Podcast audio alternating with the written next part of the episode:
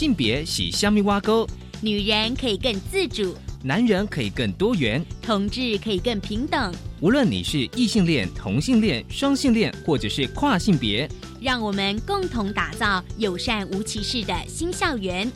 最没有尺度的声音，就在性别教育 Easy Go。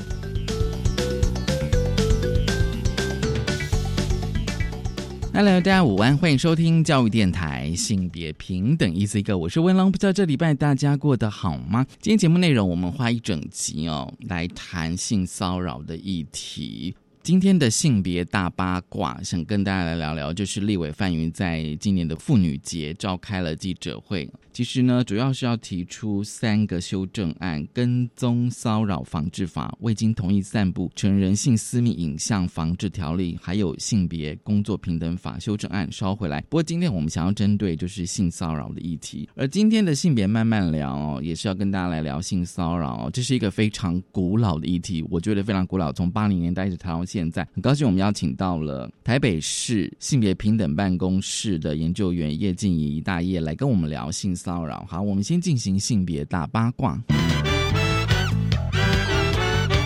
性别大八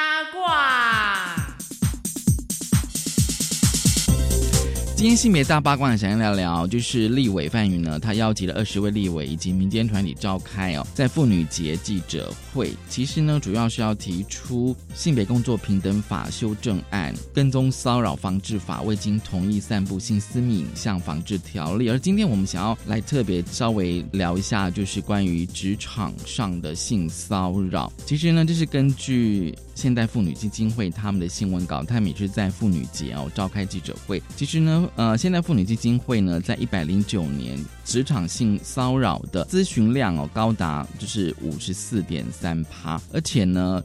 他们在今年的一月到二月呢，就是有女性职场性骚扰网络大调查，回收了一千零五十七份的问卷哦，主要是女性的问卷。而根据这个问卷呢，他们发现哦，超过四成，也就是百分之四十三的女性呢，曾经遭遇过这个职场性骚扰。而它的样态呢，肢体是最多的，肢体跟语言是最多。不过我觉得比较特别注意的是，就是散播与性有关的影音图文，其实也占了三十七点一趴。其实这个有点像过去我们谈的，就是比较是数位的性骚扰。其实这个数位性骚扰真的是值得好好来做一集。那至于说关系的话，行为人跟被行为人的关系是上司跟员工哦，就是上司或主管，其实也占了是十一点七趴哦。其中行为人为职场的最高负责人哦，比如说老板都占了十三点八趴。那如果两造都是同事的话，是三十九点三趴。所以这个其实可以看出来，我们讲说全市的性骚扰，其实在职场上还是会发生的。至于哦，就是性骚扰对被害人产生的影响的严重程度呢，比如说像情绪层面啊、工作表现、人际关系，但是这些产生的影响其实是多重的，互相交织。也就是说，你可能因为被性骚扰，然后影响你的情绪，因为情绪被影响，自然就会影响你的工作表现。这其实是环环相扣。其实大家要特别注意，就是说性别工作平等法。在二零零二年哦，到现在已经要迈入第二十年。那么其中呢，第十三条明文规定，雇主也就是老板呢，其实呢要这个防治性骚扰的责任，并且应积极于事前预防跟事后采取纠正补救的措施，而且要给予员工最大的协助。也就是说，其实。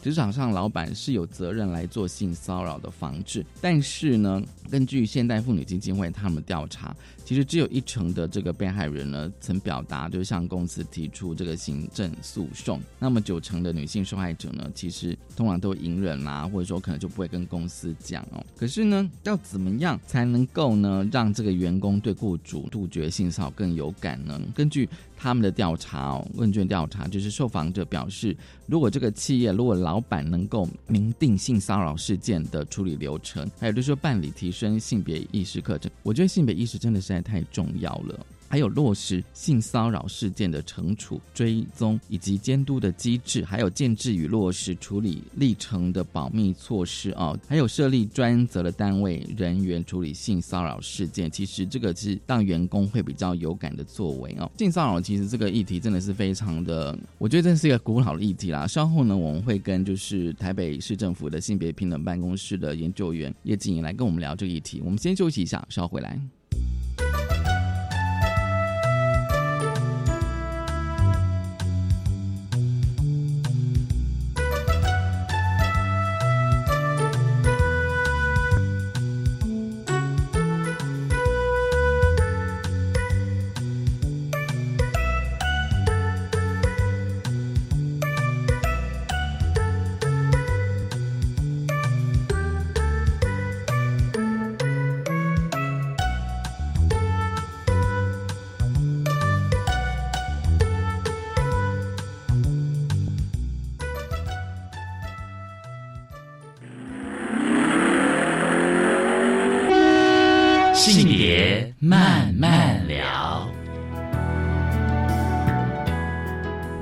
再回到教育电台性别平等一字一个，我是温龙。我们现在进单元的性别慢慢聊哦。今天慢慢聊跟聊什么呢？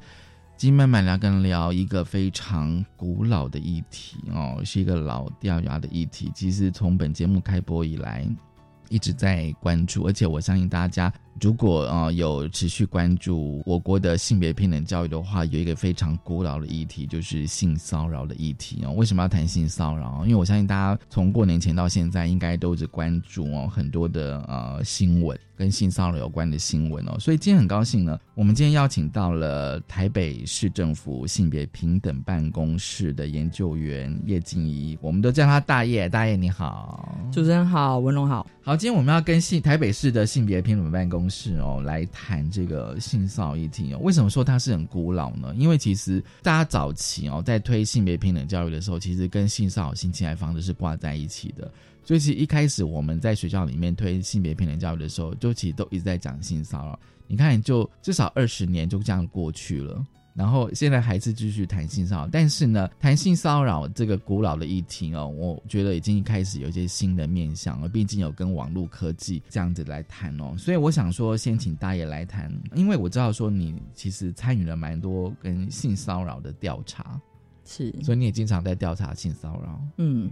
那我之前参与的是在校园里面的性骚扰，那其实主要是发生在学生之间的。哦，学生之间。对学生之间哦，学生其实基本上几乎都是熟人哦，就是说同学哦，或是说社团，那其实会看到都还是就是刚刚主持人说的古老的议题，所以样态也都是从过去到现在。会重复的样态，大部分就是会有，比如说身体的碰触，对，私密部位的碰触，哦，私密部位的碰触，对，或是说，呃，会有这种言语之间的骚扰。那现在网络又特别发达，那你可以言语骚扰，也可以图片骚扰，甚至你可以声音的骚扰。哦，声音的骚扰，哎，你讲到声音的骚扰，让我想到早期是电话骚扰，哎啊。对啊，是就是我那时候就是大学的时候，有一些住在女生宿舍的同学，他说有一些那种变态的男生会打打电话到宿舍，每一间寝室都打，然后不发声，但是可能会有一些呻吟的声音，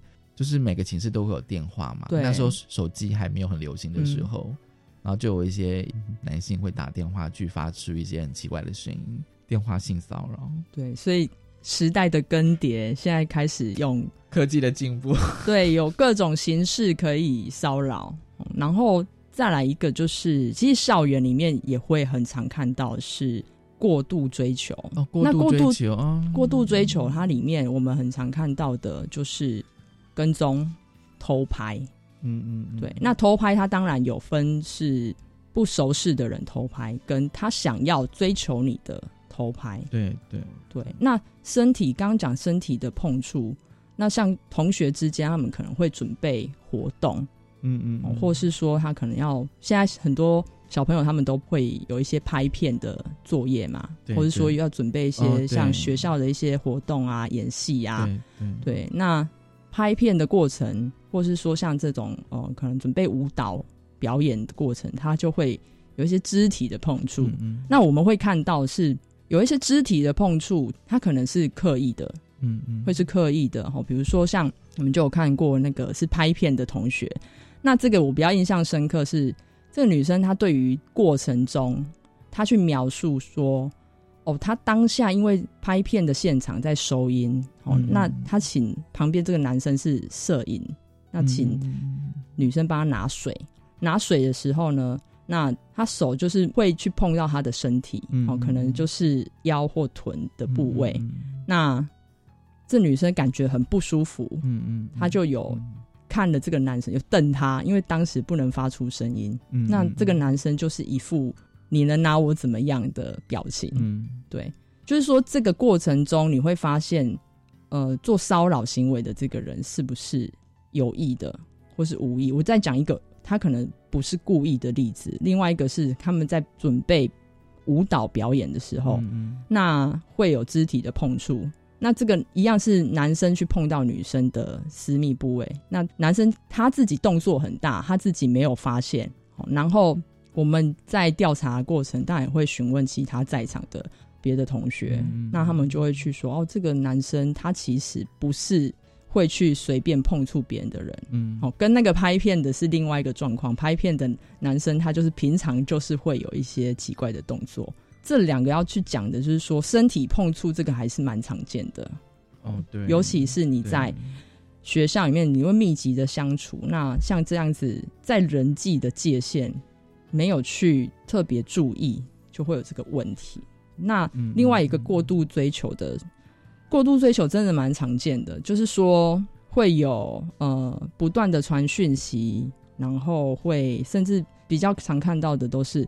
我男同学跟到女同学家楼下，然后拍他家大门的照片，然后再传给他，我传给女生，然后让他知道说：“哦，我知道你家在哪。”那这个女生当然会心生恐惧，她会觉得：“哦，我你在我不知情的状况下尾随我，嗯那会不会有一天你尾随我对我做什么事情？”就是这个是一连串的一种害怕。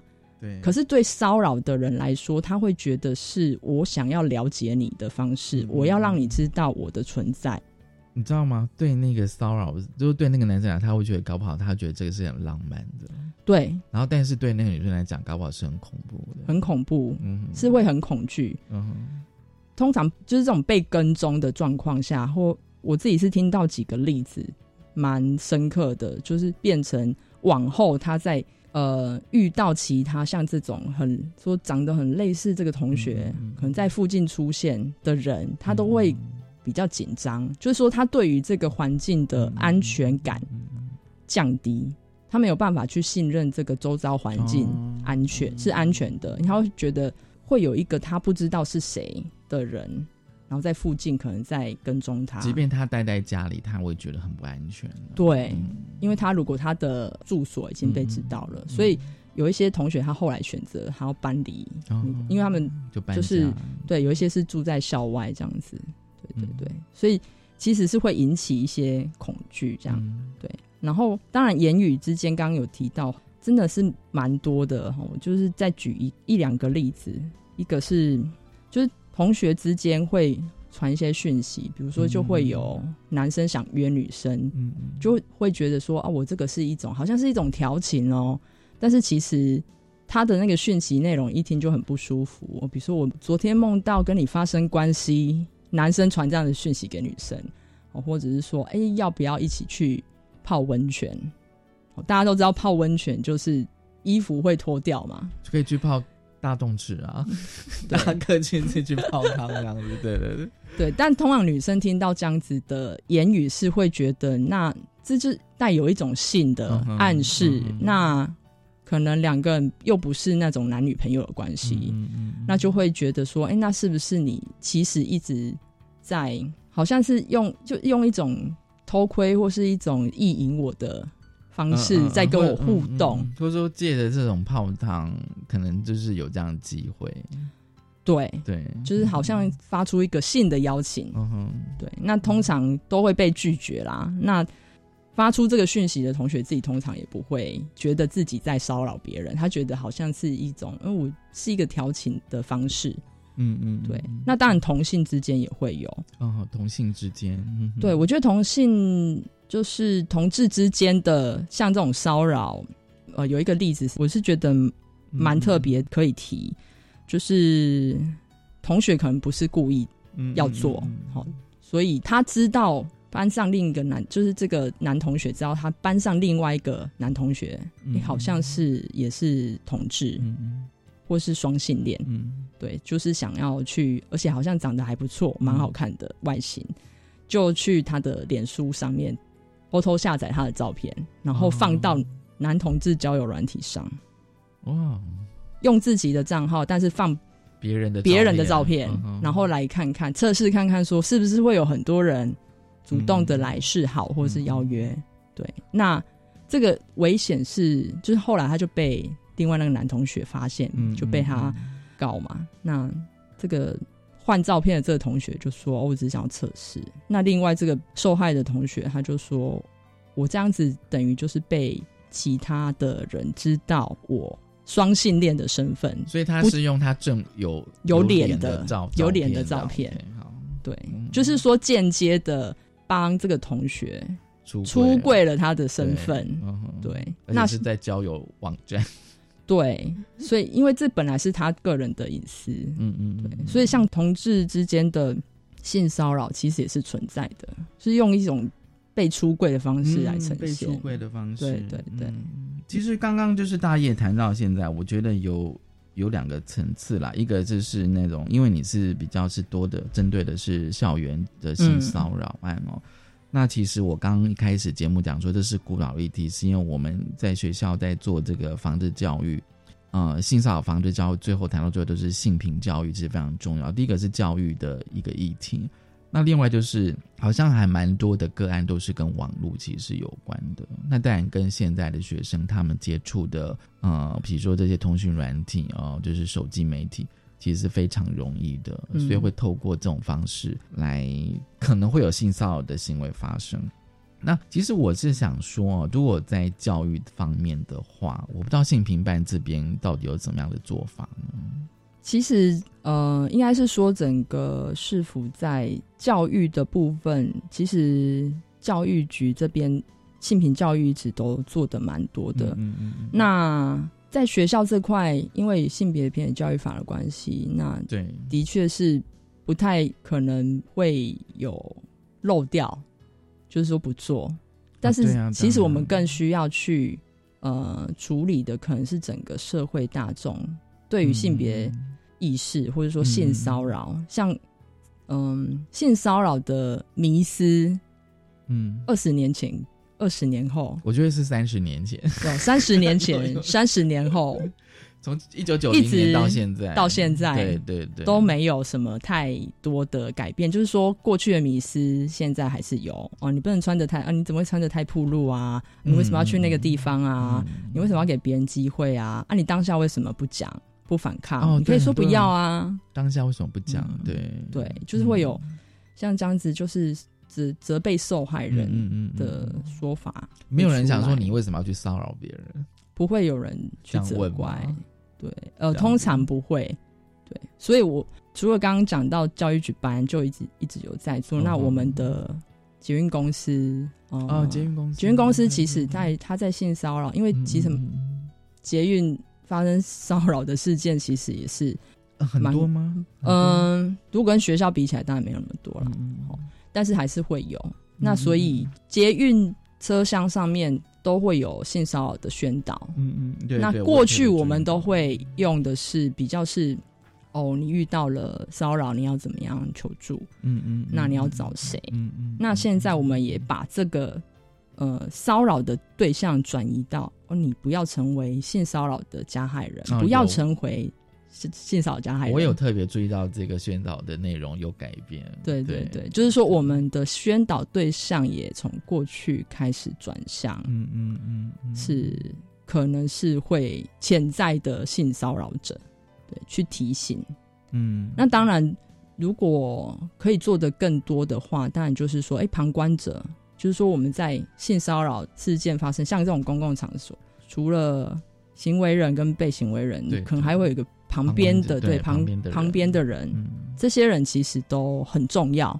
如果他们能够呃也站出来，不过这个其实现在已经虽然说三十年前、三十年后，我们都在讨论同样古老的议题，不过其实旁观者这个其实是有进步。像我们的公车上面会有一些性骚扰事件，然后我们的司机司机通常他自己，因为司机我们台北市的司机有一些有个 SOP，他是需要处理的。那但是如果民众现在其实也会都主动的来帮忙，跟过去不一样。因为我觉得那个交通运具上有一个非常特殊点，是因为其实它其实是一个特定的空间，因为它毕竟就是说我在车厢里面那个空间嘛，那。你如果当下发生的话，可能因为我知道，像捷运的话，它当然会有一个，也是应该会有一个处理的 SOP 这样，而且他还有站务人员可以协助。是，不过这边就是。跟大爷稍微来分享一下，就是说，我知道有些有些女生说，她们有时候会在捷运上，这当然也是跟那个数位网络有关，就是会透过 AirDrop 这个软体，嗯，然后她们有时候会在捷运车厢里面，比如说收到一些很不雅的照片，啊，都很及时的，嗯，但是你就不知道到底是谁传给你，嗯嗯嗯，对，就透过 AirDrop 这个软体，这个 APP 的软体，就是可以随时发送到别人的手机上，对对对，然后那那他，嗯，我看一下资料说，它的距离就是九公尺。九公尺，对，所以你知道说可能就在这个车厢的范围里面，或者这个车站的范围里面，但是也不知道是谁。嗯，你知道吗？其实我就觉得这个就像刚刚我们讲那个跟踪骚扰一样，就是说他就制造给你一个很不安。对，就是这个环境不舒服。你知道有人，但是我觉得更可怕，说你不知道是谁传给你的时候，就很难举证。对，很难。除非我当下马上锁定这个九公尺内的手机，我马上通通锁定这样子。对啊，对，现在这个就会变成是一个很难去、很难去要处理的，要更高科技来处理吗？对，不过这也是一个新兴的形态。对啊，对啊，新兴的形态嘛。所以我就说，它虽然是一个非常古老议题，但是我觉得它日新月异耶。对，它会随着我们的通讯软体、科技媒体会更进化，你知道吗？对，骚扰者也是不断的在进化。对，我们先休息一下，稍后回来。小小的手，大大的惊恐，不是战场，却遍地的烽火。只是想要回家，却在光线里迷路。这城市有我不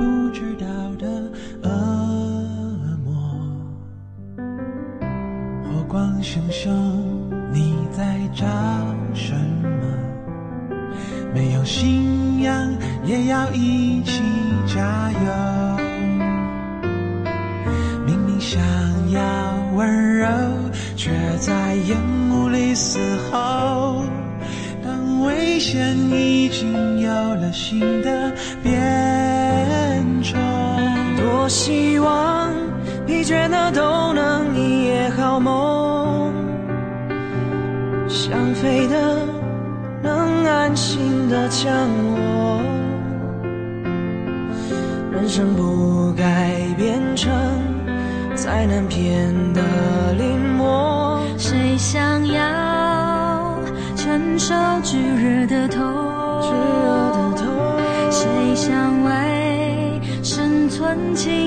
所有？倾尽所有。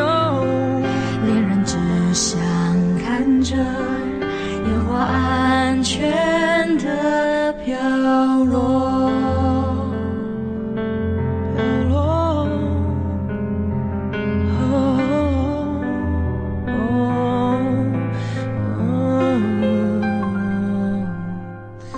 火光熊熊，你在找什么？没有信仰，也要一起加油。明明想要温柔，却在烟雾里嘶吼。当危险已经有了新的变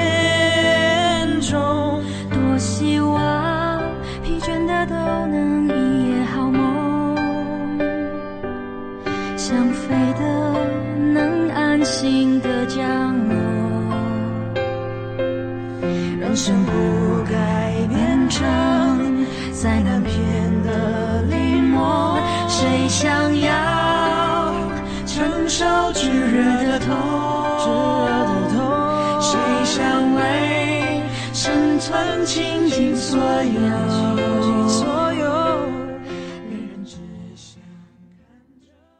我今年十岁，就读三年级。我是高三生，今年十八岁。我是六零组，今年六十一岁。我们都在听教育广播电台，不同的年龄层，相同的感动，陪伴您走过两万两千多个日子的好声音。教育广播电台，生日快乐，Happy Birthday！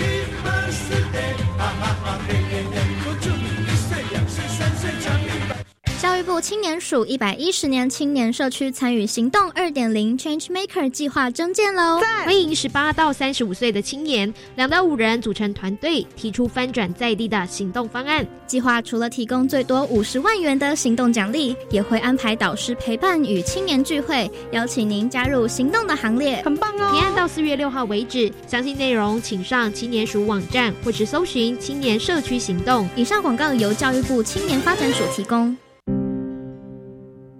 在台湾有一群逆风少年，面临着失学、失业的困境。他们可能就在我们身边，却不被看见。这群少年寻找着职涯的方向，需要我们拉他们一把。大家好，我是李李仁，现在就邀请您到全家便利商店，用小小的铜板，帮助他们在逆风中勇敢大步走。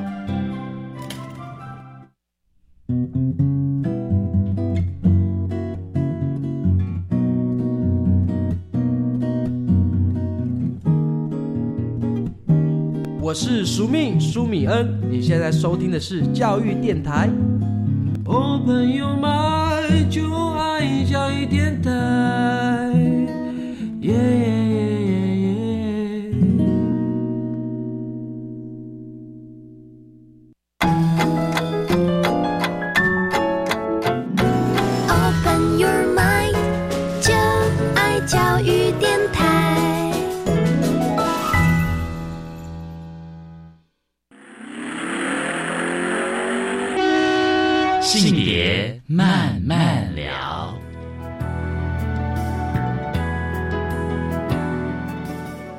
再回到教育电台，性别平等一字一个，我是温龙。我们现在近代我是性别慢慢聊哦。今天慢慢聊跟聊什么呢？今天慢慢聊跟大家聊一个非常古老的议题——性骚扰的议题。我们很高兴邀请到了台北市政府性别平等办公室的研究员叶静怡大业哈。呃，这阶段呢，我想要先跟大家分享一个讯息。其实，其实呢，在之前我们有跟大家有稍微呃谈过，就是行政院性平会呢，在二月初。公布了网络的数位的性别暴力的十个定义，其中有个定义是网络的性骚扰。其实你看那个定义哦，我就觉得说那个等于是说大家好像已经觉得共同的认知嘛，就是说未经同意，然后呢将这个猥亵文字、声音、图画、照片或影像的这些资料传送给他人，例如说传送非常露骨的性意味的电子邮件啊，或是简讯，或者是在社群网站或是网络聊天时发表不适宜。或者是据这个侵略性挑逗的这些言论等等，其实这你看这些文字的定义，就知道说，哎，好像他就是这个样子啊。他就是说，我们好像不应该有这样的行为，对不对？那当然，他这个定义，我觉得有时候还可以再加点，就是说，可能用一些，比如说透过这些更新的一些的社群的软体，比如说像现在很流行的呃 Clubhouse 这种东西，然后还有这种 Deepfake，是不是可以变脸的？哦，就是说太多这种 这种新兴的软体这样子哦。好，那刚刚大雁你有跟我们分享，就是说其实你很多的个案都跟那个网络的性骚扰其实是有关的。那性评判通常会怎么处理呢？嗯，刚主持人有提到说，就是网络的这个性骚扰，其实它样态真的是蛮多的，很多样性啊，就是可以使用的方式，然后可以传送的资料。讯息对对是很多样的。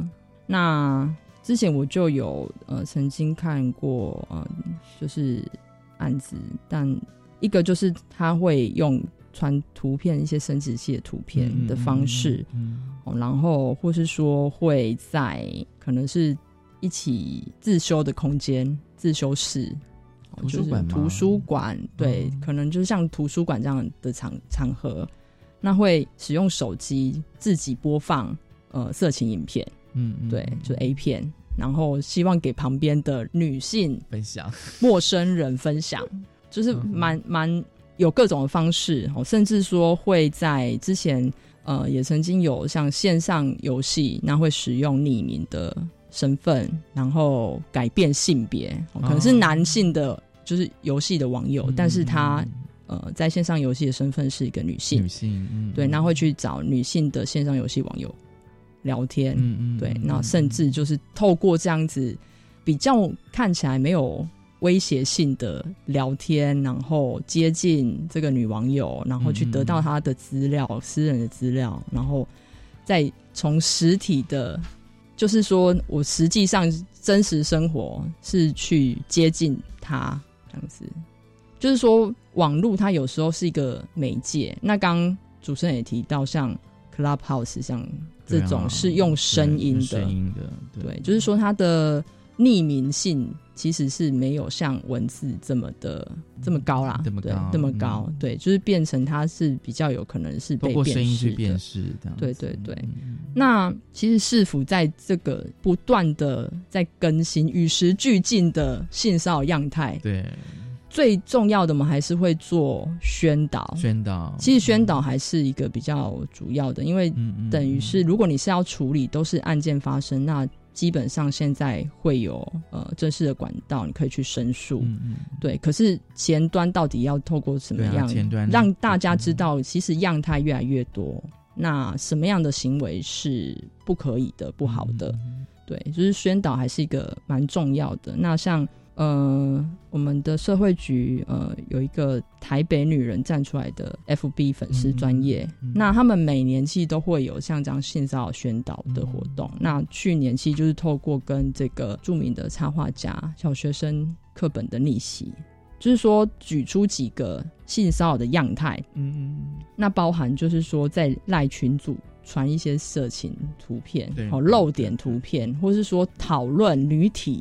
这个女生哎，好正哦，然后是有裸露的，嗯嗯，对，然后去让大众可以比较了解这样的行为其实不是一个很恰当的。如果有人觉得不是很舒服的话，应该是不要把它当成是一个好像很很有趣或是好玩、好笑可以分享，或者说只是为了效果，对，或是有些人想说博君一笑这样子，可是这种笑的背后，你又觉得。很很不舒服，甚至除了第一集之外，你可能觉得很不舒服。嗯，没错，对，就是说那个效果到底是谁觉得好笑？但是通常被开玩笑的那个人不见得觉得不会觉得好笑。如果我今天被开玩笑，我怎么会觉得好笑呢？嗯，对。那因为现在对于性骚扰好像有一点动辄得救，就是说得救。讲到性骚扰，好像很多人都会去主张说，哦，性骚扰它其实就是主观感受。认定就可以成立，这说法其实有点问题的。嗯哼，对，就是说主观感受，那在我们调查的过程不会只听一方的说法，因为有时候主观感受因为是主观的，它必须搭配客观的事实。对啊，以及就是这个时空背景是不是？这样的主观感受是具有合理性，所以你们至少双方你们都会一定要。这样子，对，甚至如果有其他的旁观者、旁观者或是关系人，可是有时候就是说性骚扰它有一个非常难处，就是说有时候如果当下只有两个人，这个就很有趣。当下只有两个人，那其实我们在调查过程就没有什么太多的例外。通常被骚扰的同学、被骚扰的人，他的反应跟他陈述的，他细节都会非常非常的清楚，怎么样发生的，怎么样被摸，他传什么东西给我，他怎么样，他的眼神怎么样，非常的具细迷遗的可以讲出来，而且他会去，呃，我们通常也会要知道说，那对于这些被骚扰的行为，他后续有没有一些觉得不舒服？嗯嗯，那通常都会有，他可能会睡不着。嗯嗯，对我讲只是一些例子，不是每个人都会这样子。心理上的状态，对心理上他会受到影响，甚至他可能会有一些阴影，他觉得哦不想再看到这个骚扰者。那另外就是呃，他会强调一个重点，就是说今天他来申请调查，他不是要这个骚扰他的同学受到什么样严重的处罚，不是要他死，或不不是要他怎么样，嗯，或被记过。他希望这个同学可以了解当时。他做的是骚扰行为是不对的，那不要再有下一个受害者。我们听到所有被骚扰的同学都是这种说法。其实就是说，我们现在对于就是性骚扰防治有一个概念，新的概念就是说，哦，但你要防治、禁止它。但是问题是，最重要是说，你怎么样让这一个哦，比如说骚扰的人知道说他行为是错，就是说。他除了防治，我觉得至少也要有点教育的意义。我觉得这个才比较重要。是，其实，在学校的调查大概就是最重要还是要让呃行为就是骚扰的这个学生了解他的，我们通常会让他知道说你做这个事情对被他骚扰的这个同学造成什么样的伤害，我们会让他知道，对，因为他可能会基本上我觉得性骚扰行为人他第一个就是他不太会尊重。他人，所以他会有一些不是很适当的举动。嗯，第二个就是他不太有什么同理心。嗯，所以他没有办法知道这个行为产生的对他人产生的后续的效应。嗯，对。而且过程访谈过程中中间，通常会听到，如果是否认型的那种性骚扰，这样。否认型，他就是行为人否行行人行为人否认，对，因为通常会有两种，一个是我有做，很快就承认，好，我有啊，就就很很快就结束。那通常百分之八十应该都是会说我没有，嗯嗯。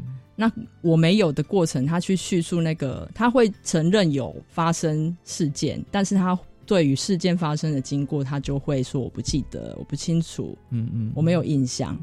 通常就是会带过模糊焦点。嗯，其实，在访谈的过程，我们就会知道说是有还是没有啊。如果是真的没有的，我们其实透过访谈也大概能够知道。哦，对，但当然也不是说访谈之后就一定都会成立，嗯，因为有一些是没有办法兜起来的证据。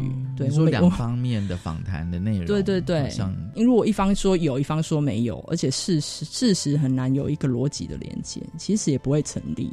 所以说现在。嗯，一般大众可能在网络上面讨论，都会觉得说，现在不就是主观认定就会成立性骚扰吗？其实这是是要，对，是要打一个问号，不是所有的案件。所以可能大家也会有这样的误解，就会对于性骚扰的这个受害者或被行为人，都会有比较强烈的谴责，嗯，哦，或者是说，也许也是担心说，会不会自己哪一天也变成了骚扰别人的人？我只是不小心碰了一下。然后，其实就变性骚扰。刚那个主观的认定哦，我曾经真的很认真去问我一些女性的朋友哦，就是说，当有人哦，不管你是嗯同性或异性，对你的身体有一个碰触，你可以感觉到他是有意还是无意的吗？大部分都说可以。他们说，对他们说，如果是那种不经意碰一下，大概也就知道说，就是不想跟人多或怎么样，不小心经意碰一下这样。可是他们说，如果要是觉得是蓄意的话，嗯。他说：“那个身体是会警觉的，即使是人，应该是说人际互动的界限，那个警铃在响的时候是很清楚的。人际之间怎么样互动，大家都很清楚。嗯嗯，所以是故意还是无意的，大部分都是可以判断。对，而且通常啦，如果我们我之前调查过的案子，像行为人就是性骚扰的。”行为人他通常都不是只有一次就被告，他是多次、数次不断，不能说呃，对，这样可以说是累犯嘛？就是说他一定不会只做那一次，他一定是做了好几次。你说是同一个人好几次，还是不同人？同一呃，这两种都有可能。他可能对不同人，他很熟，已经很熟熟悉了，就是很很熟练。那另外一种是他对同一个人，他一定是多次的。多次的骚扰，不管是言语或是肢体，那通常会来告的同学，他就是受不了了。嗯嗯嗯，对，所以通常也不会有那种就是没有啊什么，其实其实看得出来，就是那种重复多次都不是不小心的，嗯嗯，就是故意的，对，很很清楚，很明确，嗯，对啊。所以哦，就是那个哦，说性骚扰，其实刚大业这样谈的话，就是其实它的样态哦，就是已经随着就是说现代的科技媒体已经有越来越跟以前我们所理解的方式有点。差异很大。第一个就是说，是不是主观认定哦？这个的话，可能要透过，比如说像像你在调查访谈的时候，发现并不全是这个样子。可是你刚好讲说那个客观的事实，可能包括哪些啊？通常我们在讲主观认定跟客观事实的时候，是说，是指它是一个对照，就是客观事实当然是你这个事件要有发生嘛，不是想象，或是说不是呃捏造出来的。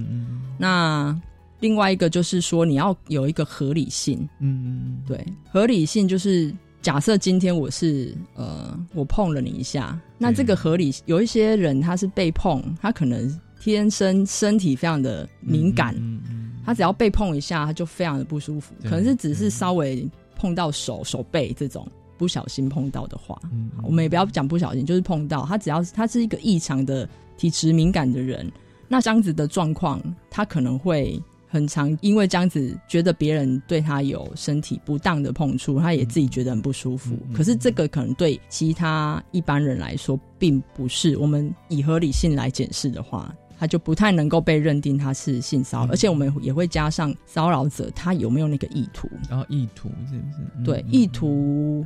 当然，因为大部分骚扰者调查的时候都会说他他没有对他没有意图，他不是故意的。嗯哼嗯哼，对。但是有没有意图？其实我们在比较仔细的问，都会发现。所以等于是蛛丝马迹。所以等于是说，你们的调查功力非常深厚了。就说不管任何的性骚扰，怎么问都可以问得出来，这样子。当然也有。调查完不成立的，啊，一定会有。对，也不是深厚啦，就是需要问到细节，因为细节是很难去捏造，除非你整个故事编的非常完整。不过，我想一般的一般人大概很难有这样子的。你所谓的细节是不是有点像人事史地物？它可以具细迷的去描述出。对，甚至点包括时间。对，时间，然后怎么样发生，怎样碰触，什么角度。像我们有一个案子，他就去，他就是要去讲那个碰到的到底是肩膀还是碰到的是腰？哦，就是部位，部位是碰到，那是怎样碰到？是什么碰到？然后是在什么样的动作过程中，我们都会需要，可能还会需要一些，比如说请同学把图画出来哦，对，然后两两个人讲的比照之下，就会知道谁的是有问题的，以及逻辑判断。突然觉得自己很像侦探啊！对啊，对啊，我刚刚就想要这样讲啊，好像那个。福尔摩斯办案这样子哦，必须要把所有的线索都都在一起，要都在一起。对，就所以跟一般大众以为说我只要主观认定就可以成立是主观认定在对差很多的话，那这样子的话，我可以就可以滥用啊。对，就是当然也不能让它变成一个滥用嘛，就好像如果变成一个武器就不好了，就失去了那个防治的那个呃意义哦。好，我们先休息一下，稍后回来。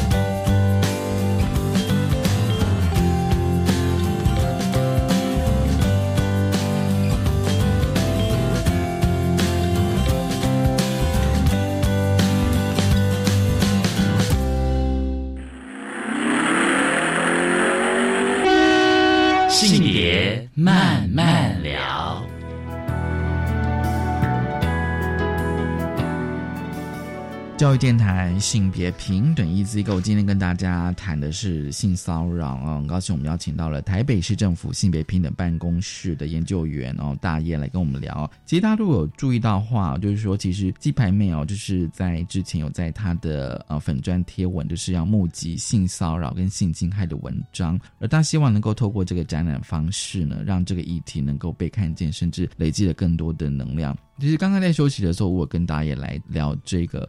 但这个是大家比较关注的新闻哦。可是有时候我们还是要回到说，诶，可是如果真的你遇到了性骚扰的时候，到底应该怎么样的去处理？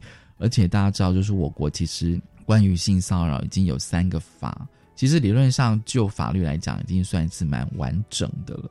是，真的跟欧美比起来，甚至我都觉得比欧美国家还要更完备。是，嗯我们现在性骚三个法嘛，性别平等教育法。性别工作平等法跟性骚扰防治法这三个法，对，那它分别规范不同的身份哦，在校园里面，那以及在工作场所执行职务的时候，以及性骚扰法就是规范这两前面这两个法没有规范到的部分。其实他们都是呃行政法，嗯，我们说行政法它是行政法令，那。他其实都会呃启动调查程序。那当你遇到性骚扰事件，你不知道适用哪一个法，其实也也没有关系。通常你可以先到警局报案。嗯哼，对。那警局报案的时候，可能会有一些人会觉得比较困扰，是他要先做笔录，那之后调查又要再问一次。对。不过如果你真的不不晓得要找谁，你就是先到警局去报案。那如果是呃属于校园的案件，他就会移送到学校去调查，所以是教育局哦。呃，会先到学校，对对，先到学校，就是教育局已经是在后面，很后后端哈。就我们如果说那个三级三审这样，嗯嗯，那如果是职场的话，就会请雇主，雇主会来处理，嗯嗯嗯，法律上规定雇主要处理。可是雇主不就会知道你的身份吗？雇主一定会知道啊，可不要知道，嗯。可能要看公司的大小啦，有一些是人资，他就是说人资是规定在人资部门，他要来处理，像讲员工之间的呃，像这种案件，好。那基本上，我们劳动局也会每年都会针对这种人资单位的同仁主管，就企业人资会安排训练，嗯，对，因为要求他们要来上课，就是有关这种劳劳动法令，那包含性别工作平等法，嗯，对，那基本上大家呃应该都。在职场的话，大概都知道呃有这样的法，因为性工法不是只有性骚扰的部分嘛，它还包含其他的，嗯，比如说这个就是孕留停等等这些权益在里面。对，那如果像鸡排妹这种状况，她要怎么处理啊？鸡排妹这个就是会，我们就会看到一个比较明显的漏洞，因为她是执行勤务，她工作场合嘛。主持对尾牙的时候发生，对，那就会第一时间会先想到是那他有没有雇主？嗯嗯。可是因为他像他的这个演艺工作，就比较难去定义他有没有明确的雇主。嗯。所以现在其实法令上面是很缺这一块，你没有去定义，你有一些工作形态是很难去认定雇主是谁。嗯嗯，对，那当然也可以使用性骚扰防治法先来处理。嗯，对，那因为性别工作平等法，它的精神是强调雇主要有营造友善职场的责任。对，所以它其实最后，嗯，性工法它也有被诟病的地方，就是它调查结果出来之后，裁罚的是雇主。不是性骚扰行为人本身，对，那性骚扰行为人本身会怎么样被雇主处罚处置？这个就不是法令上可以去，可能就被 fire 掉嘛？还是怎么样？那当然可以被 fire 掉是比较好的状况嘛。那如果所以是没有要被 fire 掉，性别工作平等法是不处理这一块的，这样对，他没有办法去处理到行为人本身，他只强调雇主你没有尽到应尽的防治。义务责任，或是说调查你没有去处理，那性骚扰防治法它就可以处理这一块。嗯，对，所以在法令上面其实是看起来是三法很完整。对我们其实是我常说就是用天罗地网来防来处理这个性骚扰，但是百密一疏。对我我可能不会用百密一疏，我要觉得要用漏洞百出，百出是不是？就是说法还有它进步的空间呐，对对对。那当然，实际上要去使用这个法的成本也是有的。对，就是说你需要花费的时间，那你可能要破坏的是你自己的，嗯嗯，也不能说破坏，就是说你可能会付出一些成本跟代价，那包含你的职场、你的工作，或者说你的人际关系。这些都是被骚扰者他要不要去提出申诉的考量，对，那所以会有会网友说，那怎么不去告？哦，对啊，对，不去提出去告啊，那到最后就会知道有没有啊。可是就算是告，也要告对法律的，要。对的，引用的法律是错，对对对，就是说引用的法条，嗯，万一引用错误，也有可能不成立，因为台湾法律是这样，你要照法条来解释，对啊，对，嗯嗯，所以有一些被称为“恐恐龙法官”的法官，可能有一点也冤枉，就是他可能只是检察官他上上诉起诉的时候，用了这个法条，发现不适用，或者是根本。对，利用公 S 检察官不是不一定是法官，嗯对啊，也不一定啊。对，就是说，可能我们的法律这个部分的确还是有一些要再加强的地方。那包含刚刚我们前面讨论了很多新形态的这种哦，对，网络的性骚扰或者说跟踪，那这个都还没有明确在法令上面就去规范它。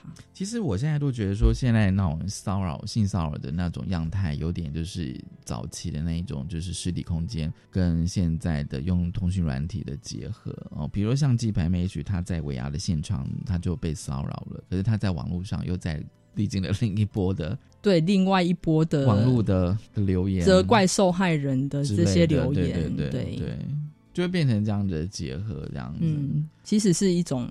再一次的伤害，我觉得我们应该来对，比如说，呃，那种比如说针对那个网络的呃这些留言哦，应该要好好的处理跟讨论。因为其实我有听蛮多女生讲说，她们觉得网络的性骚扰反而是更受伤的，因为它会一直重复，会一直重复，一直重复，然后它可能渲染，对啊，会会你不知道又传到给谁看到，这样更多人看到，对。特别是像私密照片哦外流，嗯，这个就是一个比言论还要更可怕，就是不知道多少的人看过自己的裸体照片，或者说裸露照片，对，所以那个效应是比实体要还要大，那个伤害也更大。所以性平办这边应该就是我，因为我知道你一直在在处理这个案件，性骚扰案件这样子，所以我想说，希望未来有一些很好的。应该怎么讲政策嘛？这样子，就希望能够继续把这个研究的工作也做好。嗯哼，对，我们要先有研究，然后才能知道怎么样去做宣导，然后以及协助我们的局处去做的，就把性骚扰防治这一块做更好。因为我们政府要再推动到民间哦，对，那当然就是它会是一个历程，这样。嗯哼，对。今天很高兴啊，就是台北市政府性别平等办公室的研究员大雁哦，来跟我们分享就是性骚扰议题。当然就是说，我想这个议题，我就觉得好像变成一辈子的议题，你知道吗？它古老，但是又觉得好像很新这样子。谢谢，谢谢，谢谢文龙，谢谢大家收听今天的性别平等 Easy Go，拜拜，拜拜。